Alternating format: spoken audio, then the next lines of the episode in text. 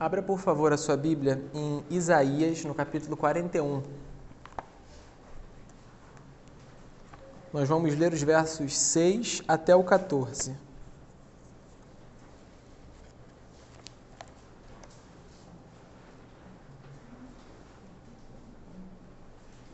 Isaías 41, dos 6 ao 14.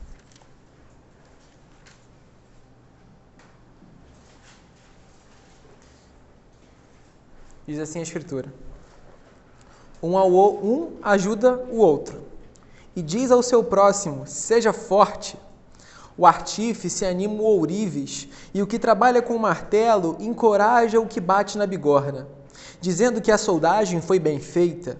Então fixam tudo com pregos, para que não oscile. Mas você, Israel, meu servo, você, Jacó, a quem escolhi, você, descendente de Abraão, meu amigo, você, a quem eu trouxe dos confins da terra e chamei dos cantos mais remotos, e a quem eu disse: Você é o meu servo, eu o escolhi e não o rejeitei. Não tema, porque eu estou com você. Não fique com medo, porque eu sou o seu Deus. Eu lhe dou forças, sim, eu o ajudo. Eu o seguro com a mão direita da minha justiça. Eis que serão envergonhados e humilhados todos que se enfurecem contra você. Os que lutam contra você serão reduzidos a nada e perecerão. Você procurará os que lutam contra você, porém não os achará. Serão reduzidos a nada e a coisa de nenhum valor os que fazem guerra contra você. Por quê? Porque eu, o Senhor, seu Deus, o tomo pela mão direita e lhe digo: Não tenha medo, pois eu o ajudarei. Não tenha medo, ó vermezinho de Jacó, povozinho de Israel, pois eu o ajudarei diz o Senhor. O seu redentor é o Santo de Israel. Irmãos, conta-se uma história que em certa ocasião haviam homens de negócios reunidos, estavam numa conferência e no primeiro dia era a reunião inicial, eles se apresentavam. E aí começou a rodinha da apresentação, né? O primeiro se apresentou assim: "Ah, eu sou fulano de tal, tenho empresa X, faturo tantos bilhões por ano. Aí o segundo foi na mesma linha. Ah, eu sou ciclano, eu também tenho, sou acionista majoritário numa petrolífera, faturo tantos bilhões, tenho tantos empreendimentos. E assim foi. Um, dois, três, se apresentando a partir uh, de, da empresa dele, do seu patrimônio. Um deles quebrou o ciclo e chamou a atenção de todos porque foi completamente diferente. Ah, eu sou Beltrano e eu sou perdoado. As pessoas fizeram silêncio assim, olharam umas para as outras, esperando ele dizer qual empresa que ele trabalhava, quanta de fortuna que ele tinha no banco, e ele não disse nada. Ficou um silêncio meio constrangedor. Então, as apresentações continuaram como vinha sendo desde o início.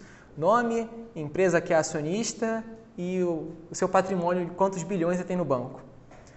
Acabou a apresentação, teve a primeira palestra, intervalo para o cafezinho, foram logo é, procurar esse camarada para saber o que, que significava se apresentar com nome e perdoado.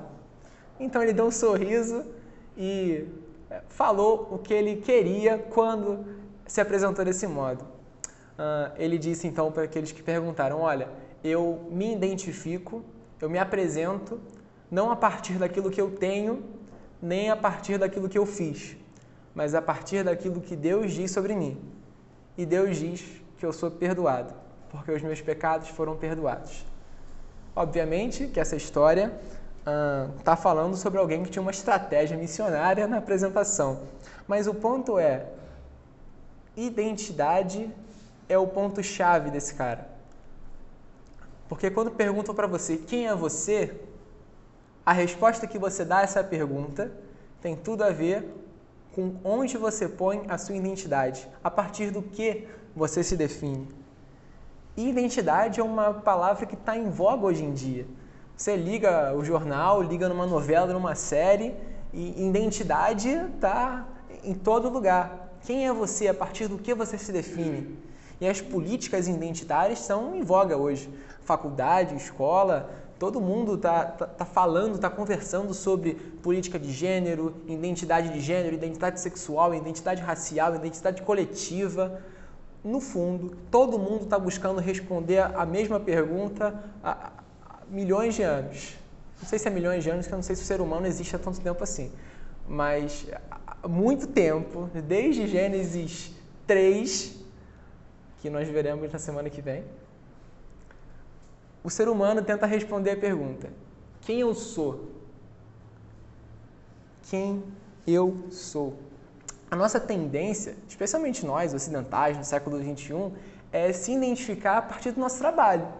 Pergunto para você: quem você é? Ah, eu sou advogado, sou médico, eu sou comerciário, eu sou casado com tal pessoa, eu sou pai de tal pessoa. A gente se identifica geralmente pelo que a gente faz, nossas relações familiares, ou mais recentemente, isso tem ganhado muito em voga, especialmente com os jovens, uh, você se identifica a partir da sua identidade sexual, porque isso te garante uma certa aceitação coletiva.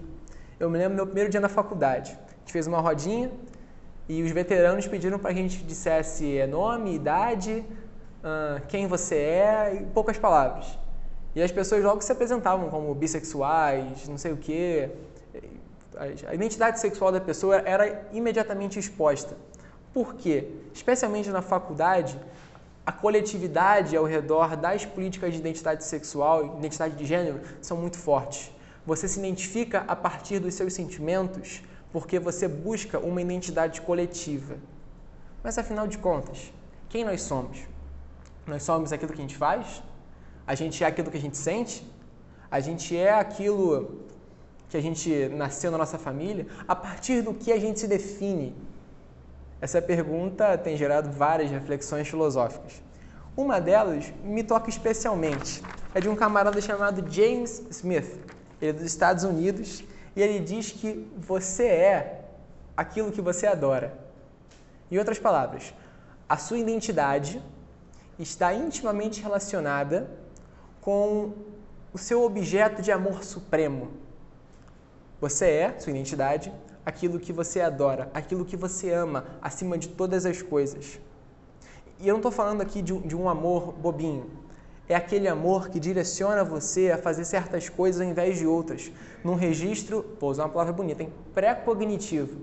Isto é, é antes de você pensar.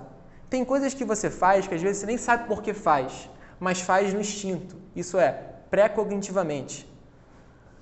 Isso é normalmente é uma resposta interna e automática daquilo que você adora.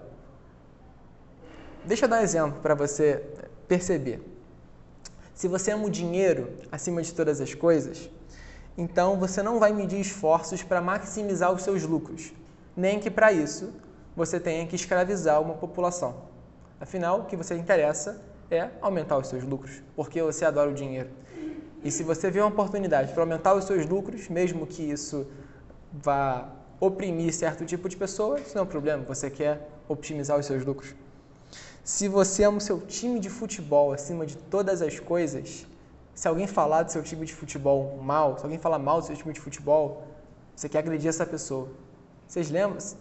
Recorre na mente, vocês devem lembrar de algum caso de torcedor que morreu na saída de estádio.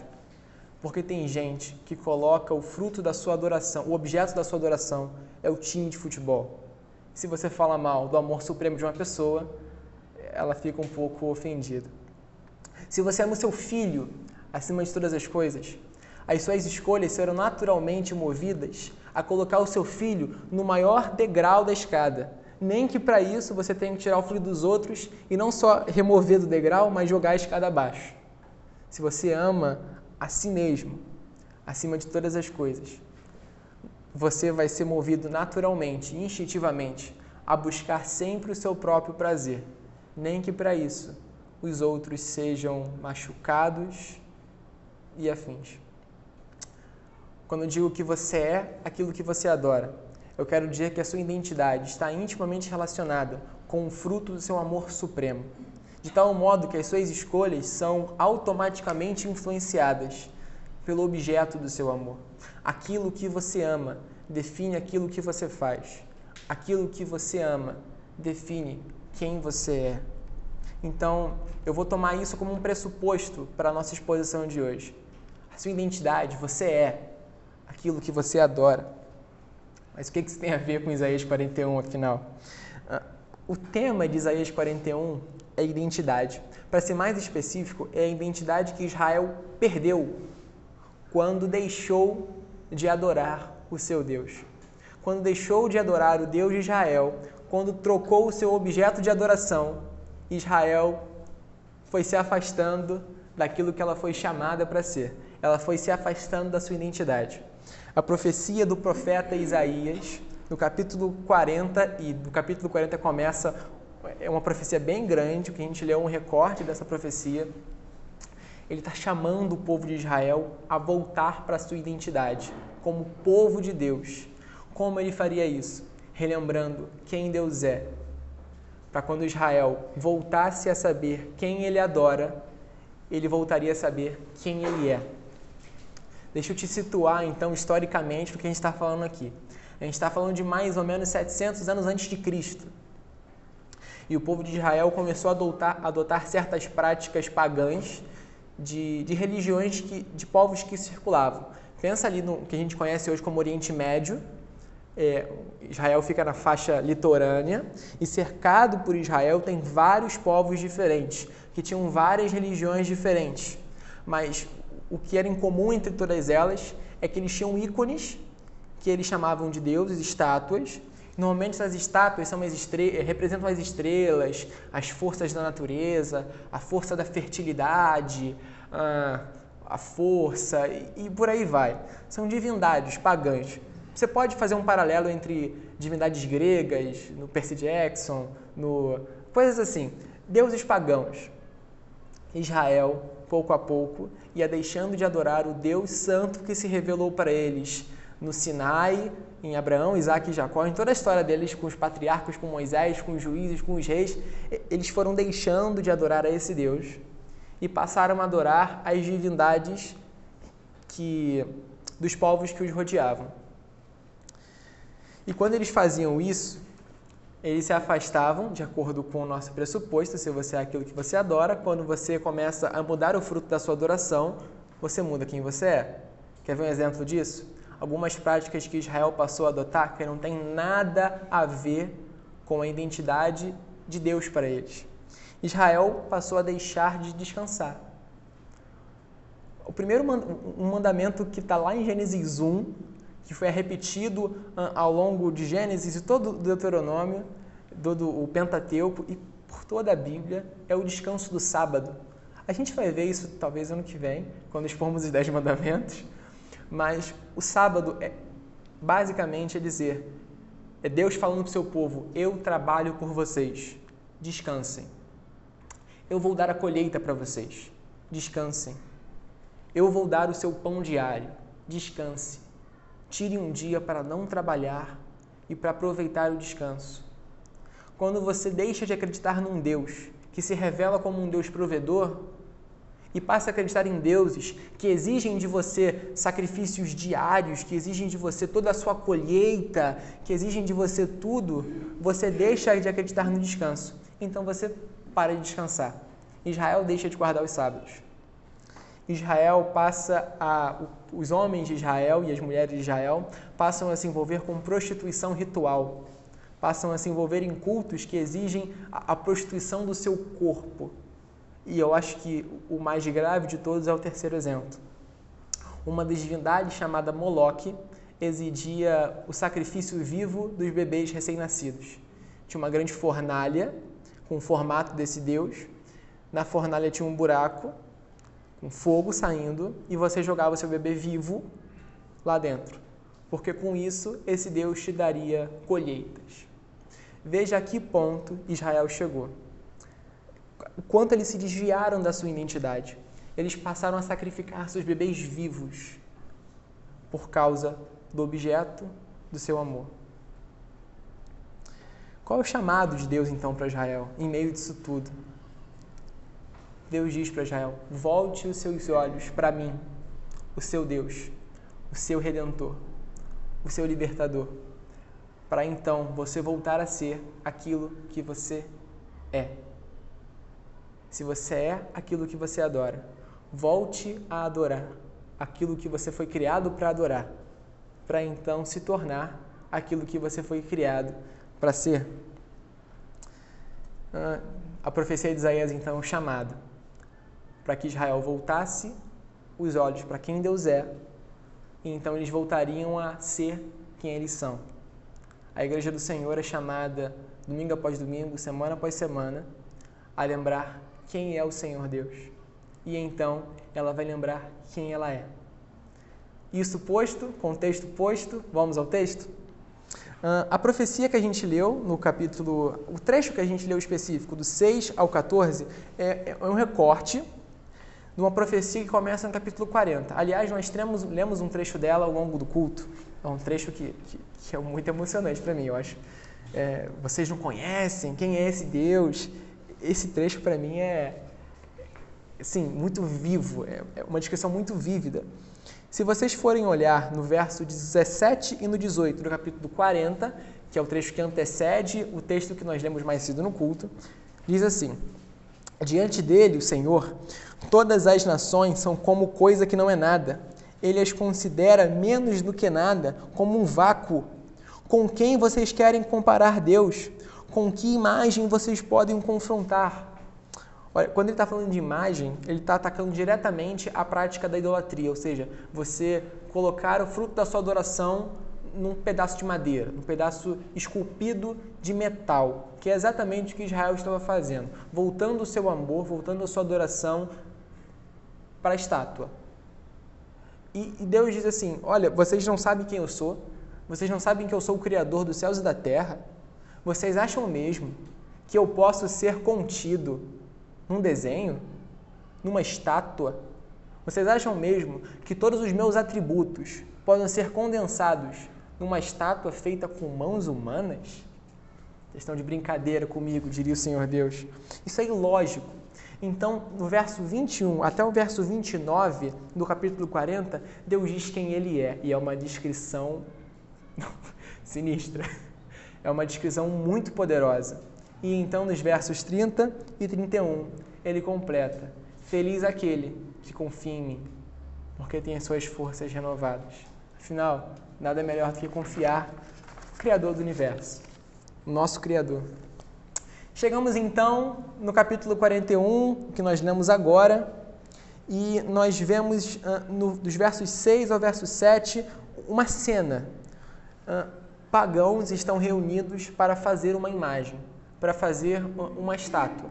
Meus irmãos, prestem atenção, porque o capítulo, o versículo 6 está falando de pagãos reunidos para fazer estátua eu já vi muita gente usando esse texto para animar irmão na fé. Um ao outro ajudou e o seu companheiro disse: esforce-te. Eu cresci ouvindo que esse versículo era para crente. Não é.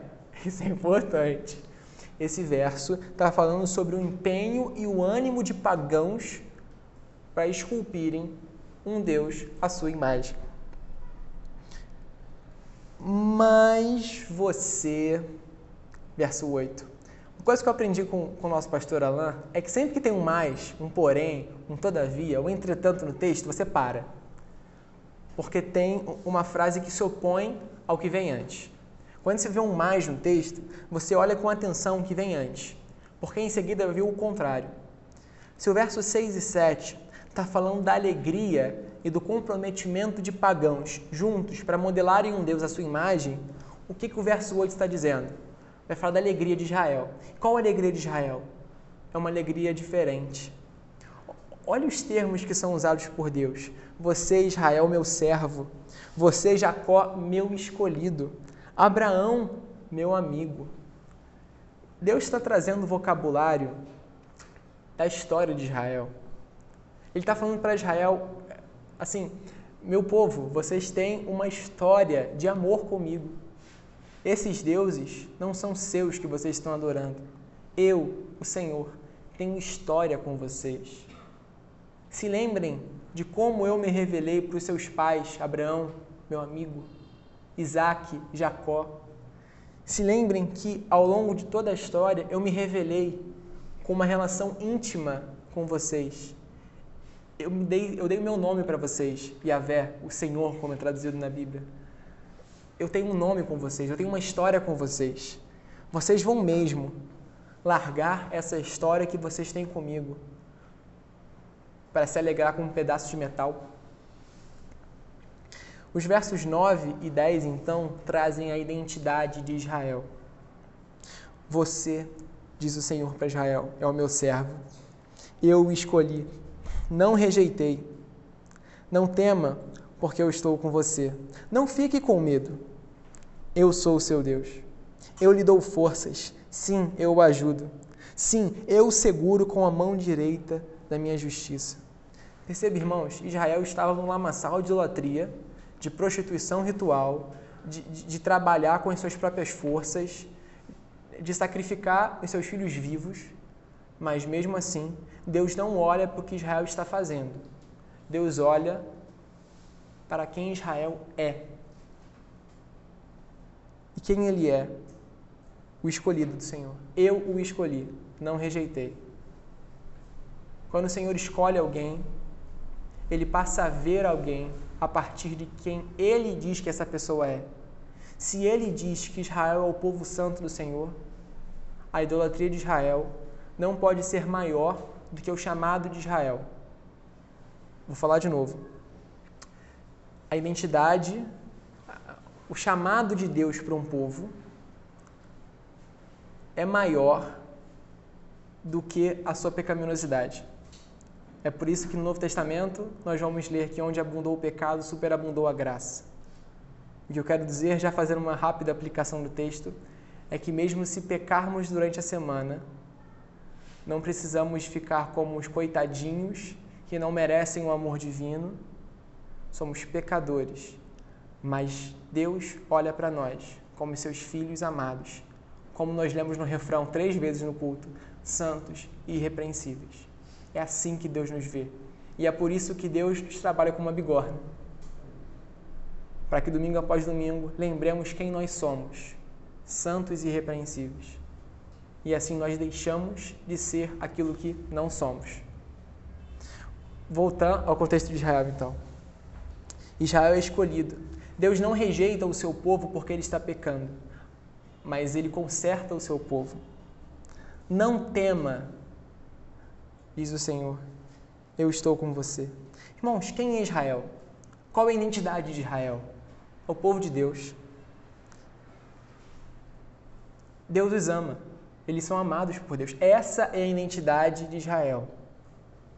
E esse é o chamado de Deus para o seu povo. Vocês são amados por mim. Vivam a partir disso. Me amem e vivam a partir do meu amor por vocês que tira o medo? A lembrança que o Todo-Poderoso os ama. Onde está a força de Israel? Na mão direita, isso é, na força e no poder da sua justiça, que concede misericórdia e perdão ao seu povo. E a mesma mão direita pune os adversários, como a gente leu no 11, 12 e 13. A mão direita na Bíblia tem não só na, não só na Bíblia, mas como em toda a literatura em geral, a mão direita tem a ver com o poder, a força. Eu sou canhoto, então eu fujo dessa norma, mas a mão direita é onde o povo de Israel estava, seguro. A mão forte do Senhor é onde a igreja está, segura naquilo que Deus a chamou para ser. O chamado de Deus para o seu povo, então, é: vocês se esqueceram de quem eu sou? Vocês se esqueceram do meu amor por vocês? Vocês, esque vocês esqueceram de quem vocês são em mim? Esqueceram que eu sou a força de vocês? Ou por acaso vocês pensam que vocês podem ser alguém fora de mim? Vocês não podem, diz o Senhor. Porque vocês querem independência do meu amor. Por que vocês querem servir a outros deuses que estão preocupados com o seu dinheiro, com o seu tempo, com a sua vida, com, com as horas da sua vida, estão preocupados com o que você pode dar para eles, ao invés de colocar o amor no Senhor, que está preocupado com você, com quem você é. Porque você está entregando a sua vida para pedaço de metal, ao invés de entregar a sua vida para um Deus relacional, que tem uma história de amor tão bonita com vocês. Meus irmãos, não confundam Deus com uma ex-namorada adolescente que está chorando atrás do amor da sua vida com 13 anos. Deus não fica frustrado porque o ser humano está longe dele e ele está chorando. Deus não é nenhuma adolescente de 13 anos. Deus é o Criador soberano de todas as coisas. Ele, for, ele nos formou individualmente, desde a fundação do mundo. Ele formou cada estrela. Ele formou cada centímetro quadrado desse mundo. Ele é o Senhor de todas as coisas. E se ele diz que nós devemos amá-lo, é porque não tem nada melhor para fazer do que amar o Senhor. O nosso pastor Alan sempre diz isso. O nosso Deus é tão bom, mas tão bom, se tivesse um Deus melhor que ele, ele apontaria para a gente o caminho para esse Deus. Mas não tem Deus melhor que o nosso Deus. E ele sabe que se o nosso amor tiver voltado para ele, nós seremos quem nós fomos criados para ser. Afinal, você é aquilo que você adora. Por que esse Deus Todo-Poderoso insiste em chamar um povo rebelde e desobediente para ele? Ele fez isso com Israel há tanto tempo. E ele faz isso conosco diariamente. Por quê? Ele é um todo-poderoso, ele tem anjos que cantam para ele, as estrelas, como a gente leu, canta para ele. Por que, que esse Deus todo-poderoso entre aspas, perde tempo nos chamando para si. Amor. É por amor que ele nos. Por amor que ele nos ama, é redundância. Ele nos ama. Tão somente ele nos ama. É por isso que ele sustenta o seu povo na palma das suas mãos. É por isso que quando ele viu o seu povo caminhando a passos largos e sorridente para o inferno, ele desceu do seu trono de glória e habitou entre os homens. Ele nasceu de uma virgem há dois mil anos atrás, no lugar que a gente conhece hoje como Palestina. Ele viveu 33 anos de uma vida sem pecado. Ele, Jesus de Nazaré, que era o próprio Deus encarnado, não julgou por usurpação ser igual a Deus. Se destituiu da sua glória para habitar entre nós, cheio de graça e verdade. O Deus Todo-Poderoso, que mantém o seu povo na palma da sua mão, pregou as suas mãos numa cruz e recebeu o peso do nosso pecado sobre os seus ombros, para que assim como ele sustenta o seu povo com a palma forte da sua mão, ele sustenta os nossos pecados nos seus ombros. E é por meio disso que nós somos perdoados. A profecia de Isaías é, é para todo ser humano, é para a gente. 2.700 anos depois, a gente insiste em colocar o nosso amor em coisas supérfluas, em coisas que passam. A gente insiste em deixar de temer ao Senhor ou de passar tempo com Ele para ver televisão, para dormir mais que a gente deveria a gente insiste em colocar o nosso amor em coisas que não são Senhor. E quando colocamos nosso amor em coisas que não são Senhor, fazemos aquilo que não fomos chamados para ser. Quer ver um exemplo prático disso? Aconteceu essa noite na minha rua.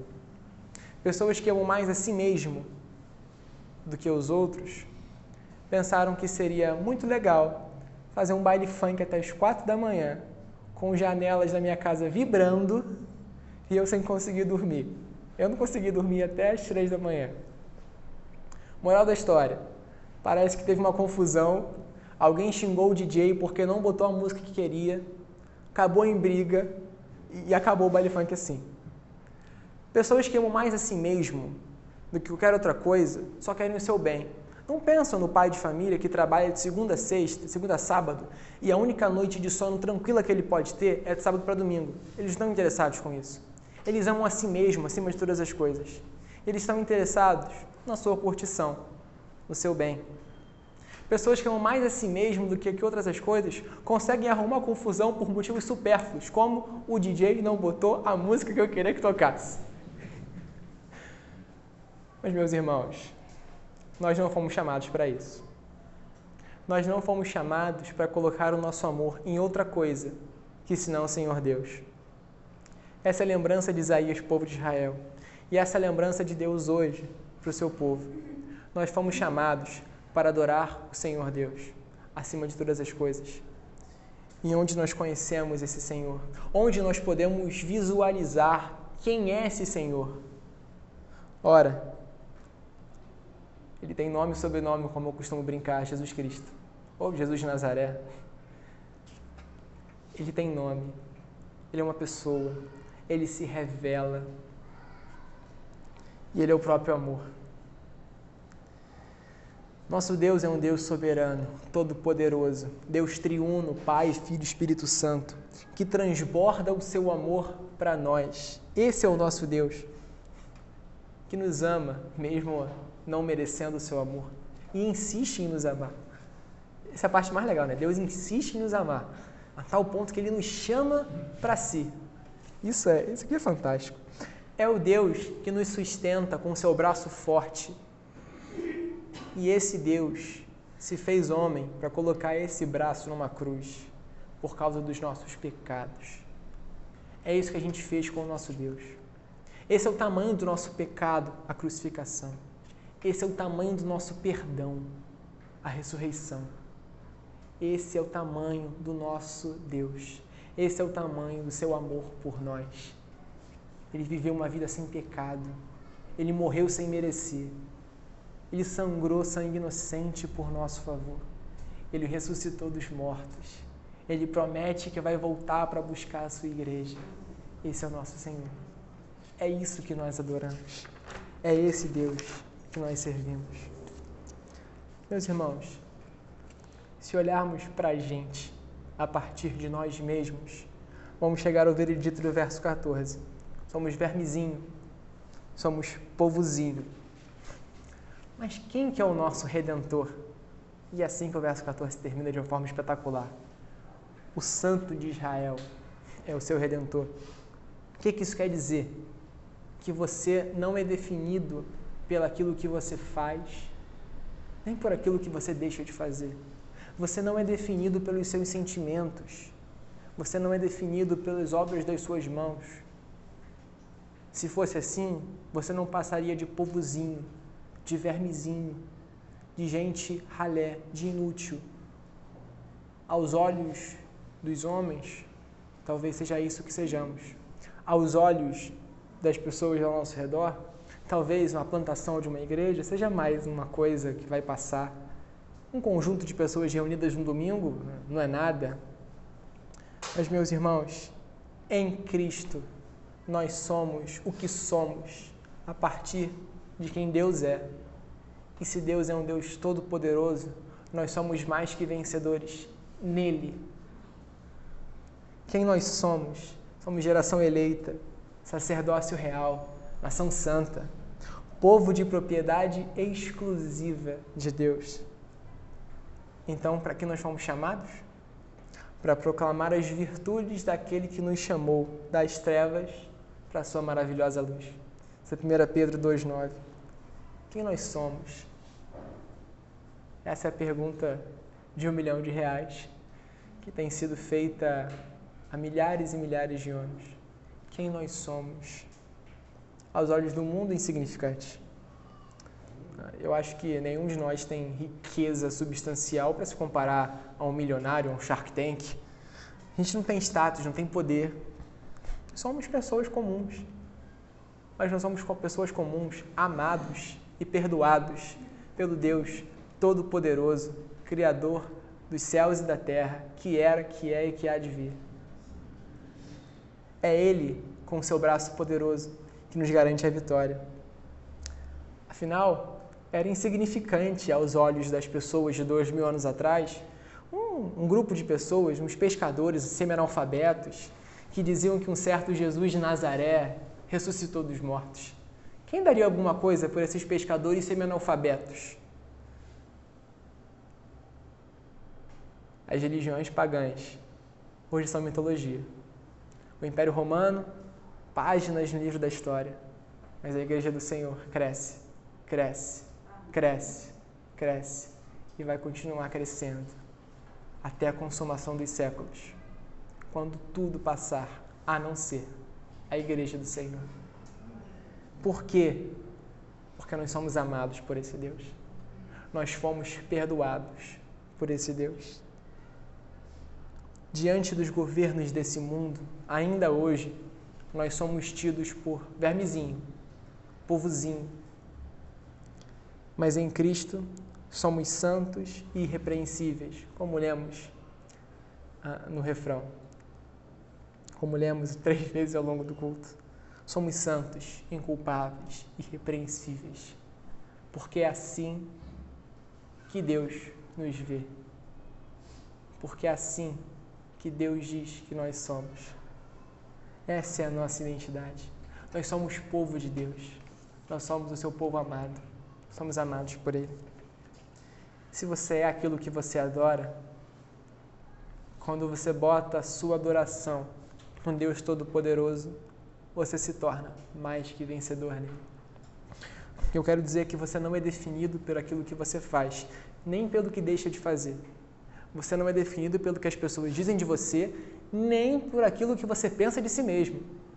Você não é definido pelo que você sente ou que deixa de sentir. Você é definido por quem Deus diz que você é. Se você é um cristão e se você ama o Senhor Jesus, quem você é? Você é amado por Ele, cara. Você é amado por Ele. Isso quer dizer que quando o coração estiver aflito, quando você estiver tremendo em busca de respostas e não lembrar quem Ele é, não lembrar, ah, não lembrar quem Ele é, não. Quando seu coração estiver aflito e você não souber o que fazer, quando você tiver uma crise de identidade, crise de consciência, se lembra de quem Ele é. Se lembra de que você foi perdoado. É por isso que aquele homem na história lá do início se identifica como perdoado porque é isso quem ele é: perdoado, amado. Saia daqui hoje repetindo isso inconscientemente. Você foi perdoado, você é amado. Isso é quem você é. E se você não sabe quem Deus é, convite é que você abra o coração para a sua revelação perfeita. Se chama Jesus Cristo. Ele ama se revelar aos homens. E o seu corpo é a igreja, que se revela ao mundo a partir de quem Jesus é. O que eu quero dizer é que amanhã, na terça, na quarta, na quinta, na sexta, você vai encontrar pessoas que não sabem quem são, porque não sabem quem Deus é. Mas se você sabe quem Deus é, por consequência você sabe quem você é, você vai dizer para essas pessoas quem Deus é para que essas pessoas achem quem elas são. Você vai apresentar um Deus todo-poderoso para as pessoas que estão carentes de identidade. Como essas pessoas podem ver esse Deus? Aqui, no corpo dele, na igreja. É por isso que eu fico feliz quando a gente está crescendo, porque mais pessoas vão poder ver o nosso Deus através do seu corpo. Queria concluir esse sermão fazendo um exercício de lectio divina, ou seja, de leitura orante. Eu quero reler com você o texto que nós lemos, mas eita, mas você não vai ler. Você vai fechar os seus olhos. Você vai escutar a profecia de Isaías, como se Deus estivesse falando diretamente para você. E a partir disso, você vai fazer as próprias aplicações pessoais no que Deus tem para dizer para você sobre quem Ele é e quem você é nele. Você, Israel, meu servo, você, Jacó, a quem escolhi, você, descendente de Abraão, meu amigo, você a quem eu trouxe dos confins da terra e chamei dos seus cantos mais remotos, e a quem eu disse: Você é o meu servo, eu o escolhi e não o rejeitei. Não tema, porque eu estou com você. Não fique com medo, porque eu sou o seu Deus. Eu lhe dou forças, eu o ajudo, eu o seguro com a mão direita da minha justiça. Não tenha medo, ó vermezinho de Jacó. Não tenha medo, povozinho de Israel, pois eu o ajudarei, diz o Senhor. O seu redentor é o Santo de Israel.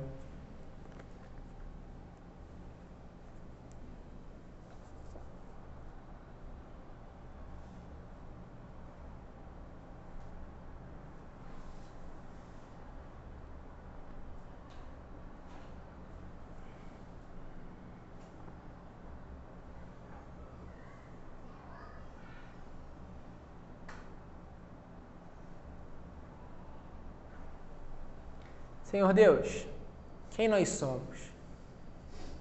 Somos amados pelo Senhor. Quem é o Senhor? É o Deus Todo-Poderoso que se revela a nós como Jesus Cristo e habita em nós através do Espírito Santo. Senhor, para que fomos chamados para viver? Para ser a tua imagem no mundo. O Senhor, que não pode ser contido num mero instrumento inanimado, escolheu se revelar ao mundo através de nós, seres humanos. É por isso que o Senhor encarnou em Jesus Cristo e é por isso que o Senhor continua a se revelar ao mundo a partir de nós, a tua igreja. Eu peço por aqueles que têm algum tipo de crise de identidade, que o Senhor não deixe que saiam da mesma maneira, mas que saibam de modo definitivo quem eles são. Eles são amados pelo Senhor. Eu peço por aqueles que estão no mundo e não sabem quem são, e têm crise de identidade constante colocando a sua identidade naquilo que fazem ou naquilo que sentem. Eu peço que o Senhor nos coloque na vida dessas pessoas, para que elas saibam quem o Senhor é e por isso saibam quem elas foram criadas para ser. Eu peço que o Senhor nos lembre diariamente do seu amor por nós, porque essa é a base da nossa vida. Em nome de Jesus. Amém.